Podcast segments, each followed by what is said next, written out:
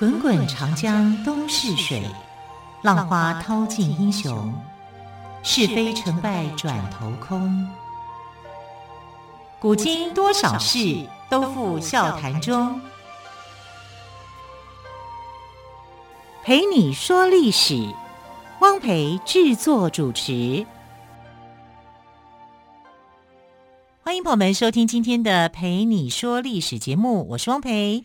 同样再次为朋友们邀请到历史专栏作家于远炫老师来到我们节目当中。老师好，主持人好，听众朋友大家好。好，老师，昨天的节目当中哦，您谈到了牧神潘恩的出现哦。那么牧神呢，就他的整个形象就是母亲，他就是摩羯座了哦。对。那老师是不是有没有更多关于牧神潘恩的故事来告诉我们？因为我昨天这样听下来哦，我觉得我好替他难过，他只不过。想去告诉他钟爱的女子，他并不是要骚扰她，他只是想认识她。没想到那个女子宁可化身成芦苇，而牧神潘恩就用那个芦苇做成芦笛，吹奏出美妙的乐音。虽然天上的众神听着美妙的乐音都觉得很陶醉，可是对牧神自己来讲，我觉得是一个遗憾，好像一个故事啊，对，悲剧故事。其实潘恩在想起这个希林克斯，希林克斯，他就会吹起这个芦笛啊，把他的思念啊，就是说诉说出来，然后呃，也吸引了森林里面的大小动物们哈，都来聆听。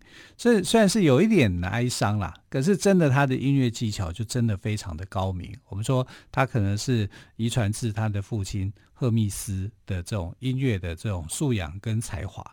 但是赫密斯是人见人爱啊，他是人见人怕啊，所以主这个父子之间的不一样啊，那这样的一个不一样，有没有机会去化解呢？有时候让人去改观呢？有，就出现了啊，这就是为什么叫做摩羯座的关系。嗯，摩羯座就是潘恩，就是潘恩的形象，对，因为潘恩的上半身是羊。下半身是鱼，其实下半身应该也是羊啦，就是它原来的形状。对，所以它为什么会变成鱼呢？因为它闯进了禁忌之湖。它为什么会去闯进禁忌之湖？那因为他去救一个仙子哦，啊，他是救人啊。那这个是怎么来的？就是说，呃，天神宙斯，反正那些奥林帕斯的这些神仙们，整天都没事情做嘛，啊，就是喜欢开 party。啊，那他们开 party 的地方呢，不是在这个呃奥林帕斯的这个山上这里宫殿这里啊，他们喜欢到一个湖泊，那湖泊地方非常的幽静美丽，但是有一个问题就是那个湖泊是一个禁忌之湖啊，就是谁只要掉到水里面去都会变成鱼。谁不管你哪一个啊，掉进去你的法力就没有，你只要被水淹没了，你会变成一只鱼。那需要谁来恢复呢？需要天神宙斯用他的法力，因为天神宙斯有另外一个身份，他是诅咒之神啊，就是说任何人向他发的誓，他是要守护这个誓言的，然后他也是可以去破除一些诅咒的。像这个诅咒是他可以用法力哈去把它给解破破解的。啊，那等于它是有点像是奥林帕斯的那种诸多的保护一样，它像是一个陷阱啊，大家去保护，有妖怪啊或者是谁啊掉进来的时候啊，它一样会变成鱼，就会被人家待宰啊，就是它是一种保护的方式。那不管怎么样了，这些神啊就喜欢玩一些花样啊，就在那边。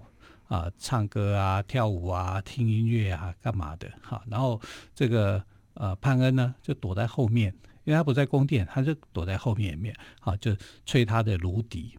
但他的芦笛哦，吹得好听，还有一个搭档，就是弹竖琴的，演奏竖琴的，她是一个美丽的仙子啊，所以他有时候就会偷偷的眼睛就去瞄那个仙子一眼啊，因为。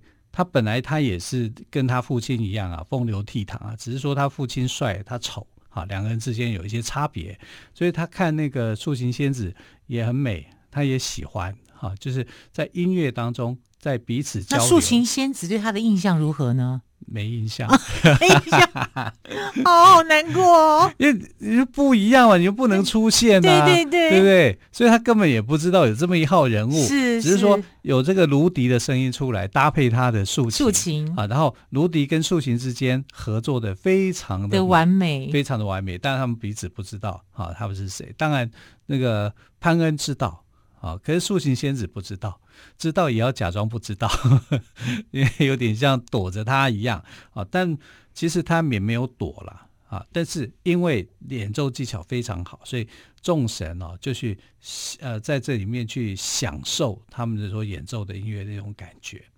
那演奏到一半的时候，突然之间哇，风云变色！为什么？妖怪来了，有一个大妖怪叫做提风。也有人把它翻成叫做台风 啊，就是说大台风来了这样，直接翻龙卷风好了，或飓风啊，对，类似这样的一个概念，它叫做提风。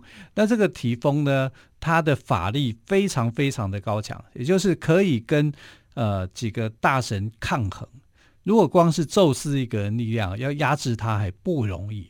啊，为什么呢？因为他是这个大地之母盖亚所生出来的，跟这个呃妖怪群所生出来的一个大儿子啊，这法力是非常非常强的。那当初盖亚为什么会生出这个孩子呢？是有点制衡，要去压制宙斯的这个力量啊，就是说，呃，你你在把一些那种把所有人，因为盖亚是这样，他是大地之母，他好的也是他生的，坏的也是他生的啊，就是。万物都是由他这边所呃生育出来的，所以他对孩子是有爱心的。然后他就觉得你怎么到处在欺负那些你认为他是坏孩子的这群人啊，妖怪们啊，所以他非常非常的不高兴，所以才创造了一个这样的一个孩子出来。那宙斯就想要去压制这一群人呐、啊，这群妖怪啊，因为他们经常搞破坏。然后这个提丰呢，就听到了。潘恩跟素琴仙子所演奏的音乐，他就非常非常生气。为什么呢？这么好听的音乐，怎么可以在这个烂的地方演奏出来？他这样也要生气？嗯、这样也要生气？太容易动怒了吧？对呀、啊，好听的音乐不可以在这里出现啊！那那只能在哪里出现呢？只能在他觉得该出现的地方吧。他就咆哮啊，非常生气啊！这么好音乐不该属于这里呀！啊，所以就怒吼。那他的法力因为很高，所以奥林帕斯十二大神里面只有少数的神敢跟他对抗。你觉得哪些神敢跟他对抗呢？当然天神宙斯喽，我第一个想到就是他了。对啊，天神宙斯这个时候不在湖泊这个地方啊，他不在。还有呢？嗯，想不到。呃，那个冥神一定一定敢，对不对？哦，啊，黑帝斯他一定是敢的。还有海神冥王，对对，冥王，冥王对黑帝斯，海神波塞顿。一定敢的啊，因为他们都是大神，这个属于是超级大神，呃，然后在 A 级大咖的哈、像是战神阿瑞斯哈、跟这个智慧女神雅典娜，他们也都是非常勇敢的。那其他的一些一些神，不能说是小神哦，也是大神哦，他们可能就比较呃功夫没那么强的。你说像呃农业女神，还有这个爱神小爱神啊，他们就比较是弱的。啊，比较比较弱的这个被提丰那么一咆哮，啊，都会吓到。啊，那提丰出来闹场以后，这种音乐不应该在这里出现，我要摧毁。啊，他就开始要去。他脾气发的好奇怪哦。那啊，反正就是这样嘛，他就是他就是看天神不顺眼嘛，嗯、啊，不顺眼他就发发威就对了啦，就闹场啦。闹场以后大家就害怕嘛，害怕以后怎么办？就开始逃啊。敢打架的就去打，但打得赢他吗？打不赢啊，打不赢。但是至少展现出他自己的那种勇敢嘛啊。但大部分的这些呃比较力气比较弱的这些奥林帕斯的神都躲到哪里去？躲到禁忌之湖。躲到禁忌之湖，我们刚刚说他的一个条件就是怎么样？他会变成鱼。所以呢，爱神他就用一条链子把他的儿子给链在一起。这就就是维纳斯吗？对，维纳斯跟他的小孩丘比特，后来就变成了双鱼座。哦，双鱼座就是这样啊，一个大鱼，一个小鱼，然后中间一个链子，这样闯闯进了禁忌之湖。所以爱神的这个双鱼座的故事啊，跟摩羯座的故事哈、啊、是有关联的，的渊源是有关联的。有些星座的书会把它们写在一起，因为这是在叙述一个故事的时候，他们是一个呃结构，同一个结构的。啊，他们等于就是同一个故事啊，只是说呃不同的主角人物。啊，你看他掉到湖里面，他变成了鱼了，就准备要逃了啊。那有些跑不掉的，或者敢战斗的啊，像呃这个雅典娜跟阿瑞斯，他们是敢战斗的，就跟提丰打啊，但是打不赢嘛。那后来是怎么样打赢他们的啊？其实就是把他赶跑了啊，因为宙斯听到这个消息啊，就赶来助阵。那冥神那时候哈，就是冥王黑帝斯啊，还在他的阴阴间地狱里面，没有他不没有知道这个消息啊。海神要来救援的时候也比较远啊，所以是这个天神后来赶来，赶来以后把就宙斯嘛，哦，对，宙斯把赶来以后把他给赶走啊，只是赶走而已哈，因为因为他呃这个后来是这个他们三大神去联手把这个提丰给压制住。哇，那提丰真的很强大，很强大，需要三个大神来压制他。因为提丰就是说，它像飓风、台风一样，它是有这样这么强大的一个威力的啊。所以，呃，普通的这些奥林匹匹克、奥林帕斯的神很难去对付提丰的，只能够逃跑啊，然后就掉进去这个湖里面。那那个时候，提丰看着那个竖琴仙子的时候，就在想：是你发出来的音乐声，你。你的演奏那么好听，但是不该在这里出现，他就要去追他。哦，千钧一发，你看那个，如果你是那个竖琴女人，你不吓死？吓死了。对呀、啊，好，这个中间啊，我就要紧张、紧张、紧张，刺激、刺激、刺激。更多精彩的内容，我们先休息一下，稍后再请于远炫老师来告诉我们。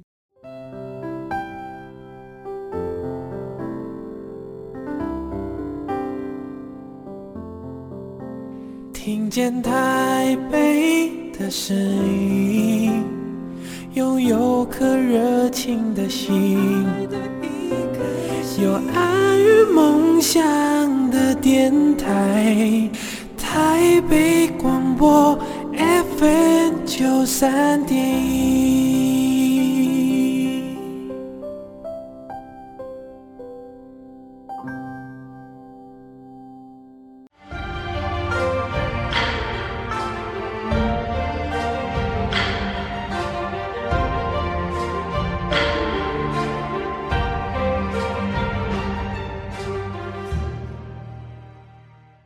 你说历史节目，我是汪培。今天在这位朋友们邀请到历史专栏作家于远炫老师，谈的内容呢是潘恩救仙女。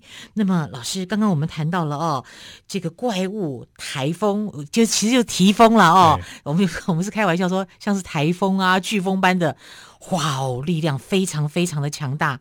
就连天神宙斯他一个人也都没有办法能够呃单独的对抗他啊，单独的压制他，他必须要联合海神波塞顿以及冥王黑帝斯这些强大的大神才能够一起压制他。那最后我想知道的是，那这个仙女躲过了提风的追击了吗？其实仙女那个时候很可怕。他遇到这样的对手，他从来都没见过。对啊，他只不过去弹个竖琴而已。对啊，我不弹一个竖琴，我竖琴弹得好，你应该赞美我才对啊。为什么要这样对我？对啊，还进来说你为什么可以弹这么好的音乐？为什么在这里弹啊？好像这里不可以弹音乐一样啊，啊。所以他很害怕，非常害怕，因为他走过来一步一步，就好像要侵犯他一样。那真的是他吓到了，吓到不敢动，就停在那里耶。哎，有时候我们真的会很害怕的时候，真的就不敢动了，就动在那里。但是在千钧一发的时候呢，另外一个长相很可怕的啊，就是就潘恩嘛，对呀、啊，潘恩就出来了，因为他是后面去吹这个芦笛芦笛的人啊。这个素琴仙子也不知道芦笛是谁吹的啊，但他就出来了啊，手里还拿着芦笛，然后他把就把它高举过头，嗯哼，好，因为他就朝着这个禁忌之湖去走。那禁忌之虎是，就把这个小仙女举起来，对。啊，弹这个竖琴的小仙女举起来，然后往这个湖里面去跑，对对，对，等于是逃了，等于是跑跑到那里去，因为因为他也打不赢他，对，但是打不赢我可以逃跑吧，他就跑到湖里，因为他高大，所以呢，他这个整个人在底下。变成了鱼哦，因为潘恩很高大，变成他下半身在湖底，对，上半身就高高举起仙女，对对对，让这仙女不要掉到湖里面。对对对，哎，他这样子等于是保护这个仙女，保护的很完全的，他牺牲自己耶。对呀、啊，他下半身就变成鱼了。他就没想到说自己的会怎么样，嗯、他就想保护他。对，先帮助别人，才想到自己。对，这样啊，那举起来以后，提峰看到以后就呃没辙啦。那提丰也不敢，他也不敢进去禁忌之湖啊。他再厉害，进去变成一条鱼，他就被人家宰了哈、啊，所以他不敢进去，不敢进去以后就大闹一顿嘛，就摧毁嘛，就是你们这里面不配有这样的音乐，不配有这样的一个环境哈、啊，就破坏一下，就有点像台风过境一样啊，嗯嗯啊，狂扫一顿，狂扫一顿就走了。等到宙斯赶上来的时候呢，其实提丰也也已经走了，也已经走了，也已经走了。他只有赶快去啊、呃，用法术哈、啊，去把这些变成鱼的这些大神、小神，通通给救回来。嗯、啊，救回来以后，他就发现说：“哎呀，他这个孙子很了不起啊！”对啊，哦，心地很善良，还愿意帮助别人。对，他没有考虑到说，因为提丰是一个很危险的妖怪，连其他的神都怕。更何况是他这样的一个孩子，他竟然是冒着这么大的这个，个危险，对危险，他有具有这种勇气啊，所以他这个时候呢，反而对牧神有了不一样的想法。对，我想被他救的仙女哦，应该对他也有好感，很感恩之心了。嗯，说了一声谢谢就走了。啊、可是至少会化解误解吧？不是森林都传说他是一个坏人吗？对呀、啊，很多人因为他的长相就去随便去猜测人家。对呀、啊，那是这这些这些。奥林匹斯、奥奥林帕斯的这些神明造的谣嘛？对，我想说这些神怎么跟怎么跟我们人间的三姑六婆也很像？就一样啊，啊！他们的人性过 过多过于神性。其实本来他们的人性就是他们的神性。神性哦，了解。因为希腊神话是先有神，后有人，人是被他们创造出来的。啊，所以这些所谓的神性啊，我们来看就是人性。所以我听到听到他们在讲这些闲话的时候，想说，哎，我怎么跟一个人间的民间的三姑六婆很像？对呀、啊，就是这样子啊。所以他们后来自己也觉得说，好像误会了，误会了潘恩，误会了牧神，造谣嘛、啊，自己去想象很多。潘恩的事情啊，然后说他是怎么样好色啦、啊、变态啦、啊、相貌丑陋啦，反正就是自己说嘛。哎，那也是事实啦，但是不是他们所说的这个样子、嗯、啊？但他是很勇敢。相貌不好，也许是事实，但是他绝对没有变态。对对啊，然后变态可能是一种误解啊，所以他就因为这样子的关系啊，用另外一种身份出现在众神的面前，然后获得众神的这种重新的。看待跟尊重，尤其是天神宙斯，他觉得这个孙子这个行为是了不起的，所以就把他的这个形象半羊半鱼的这个形象的面貌化成为摩羯座啊，然后就啊放在成为星座星空中来纪念这样的一个事情。我的孙子。是了不起的，对啊，听得都好感动哦。所以我们看到摩羯这个故事，哦，原来深刻讲起来有这么多的精彩的东西，在希腊神话里面所呈现的，它是非常丰富的，有它的内涵存在的。嗯、如果我们用一些片段的去解释去看，我们就会觉得说，牧人潘恩根本就是一个色胚子啊，坏蛋啊，然后你就会。先入先入为主的去看这个神，觉得他品性不好啊，觉得他就是恶作剧，然后他就怎么样？哎，可是你看到摩羯座跟他相关的，他是一个音乐天分很高的人，然后他在这个音乐的场合里面，因为提风来袭，他救了这个仙女。那重新你就要看到说，哎，他可能就不是我们所想象的是那样的神，他不是一个不好的神。啊，所以罗马人呢会在二月十五号是牧神的生日，他在二月十五号的前夕前一天啊就会办这个二月十四号、啊，对一个类似像这样的一个庆祝活动啊，去狂欢啊，就当做是他们的情人节。其实情人节的真正的由来是牧神的生日，生日啊，这跟他的生日是有关的。只是后来。基督教传入以后呢，就觉得我不要这种多神信仰的这种传说，哈，就把这一段给移走，然后换上了另外一个关于天主教的这个传说的故事，传说的故事啊，就是一个神父嘛，对对对对对，好，然后就一直流传到现在嘛。但我们知道说那个。那个其实是一个假的故事，嗯、啊，不是真实的啊。那这个呃潘恩这个应该也是一个假的故事，但是它是流传的哈、啊，像是一个呃民间的呃神话故事啊。对，缘起它是一个神话故事。那我们看哦，其实潘恩的形象啊，这个呃羊半人半羊的这个形象，后来被丑化了。后来有被丑化吗？被丑化，就是说，呃，基督教在中世纪的时候就把它化身成为魔鬼的样子。为什么要这样？因为这他的形象最接近魔鬼哦，啊，就是说魔鬼的形状就是用潘恩的形象来画啊，所以这个这个部分也是一个很大的冲击啊。啊，就是说，你可以否定多神教的这种东西哦，但是把它当成魔鬼啊，好像意义上也是不太对啊。所以我觉得，呃，基于互相尊重的部分，这应这个地方应该是说清楚一下啊。但是后来这个魔鬼的这个形象啊，你看哦，后来我们有一些卡通动画叫什么《魔鬼与野兽》啊，美女美女野兽，然后野兽的那个形象。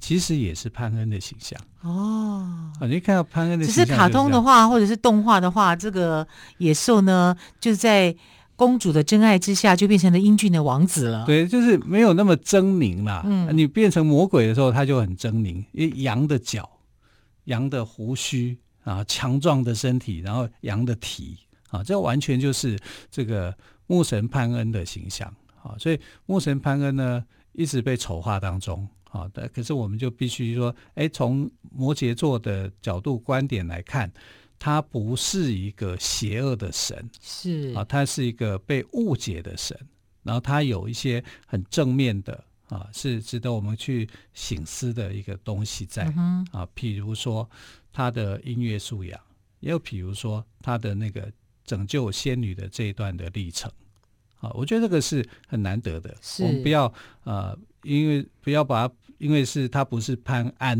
啊，嗯、所以我们因为他不够帅，对长得奇怪，就觉得他是一个心理变态。对对对，哦、不要带着成见来看人了。哎，我就想到以前有一首歌，不是叫做“我很丑，可是我很温柔”。对、啊，也许适合潘安哦。大家会这样子想，就是说，对对啊，我就是这样的人，只是你们不了解我而已啊、嗯。所以为什么苏东坡说他很命苦？因为他是摩羯座。啊，哎，好像摩羯座的人个性上面会被这样质疑，不会啦，都很坚毅啦，对啊，对，很勇敢，对，很勇敢啊，一样啊，潘恩也是很勇敢的。对了，老师，那个大坏蛋那个提丰后来去哪里了？那提丰是一定要铲除的嘛？可是他其实他也算是神啊，只是说他是妖怪，他长成这样子，把他归类为妖怪，他也是无法铲除的，但是他可以制服，所以呢，天神宙斯用他的雷霆，然后冥王。用他的这个隐身衣、隐身帽啊，还有这个呃海神波塞顿用他三叉戟啊，就是联合对付他啊，对付他以后就把他压制到这个意大利的一个地方，然后把它变成火山。但那个火山哦，就是。常常会听到火山要爆发的时候，有那种怒吼声啊，干嘛？他们就说这是提丰的叫声。哇，哎，这样子的话，又带着更神秘的一种感觉，对，对，对，对啊，很有神话的感觉哦，很有意思的故事。好，非常谢谢岳训老师连续两天跟我们讲摩羯座的故事，让我们知道哦，原来潘恩虽然。就像老师说的，我很丑，可是我很温柔。他虽然外表没有那么优，但是还有一个勇敢而坚强又温柔的心。是，而且他吹奏出来的芦笛的乐音是无人能及。好，非常谢谢岳远轩老师喽，老师谢谢，谢谢，亲爱的朋友，我们就明天再会，拜拜。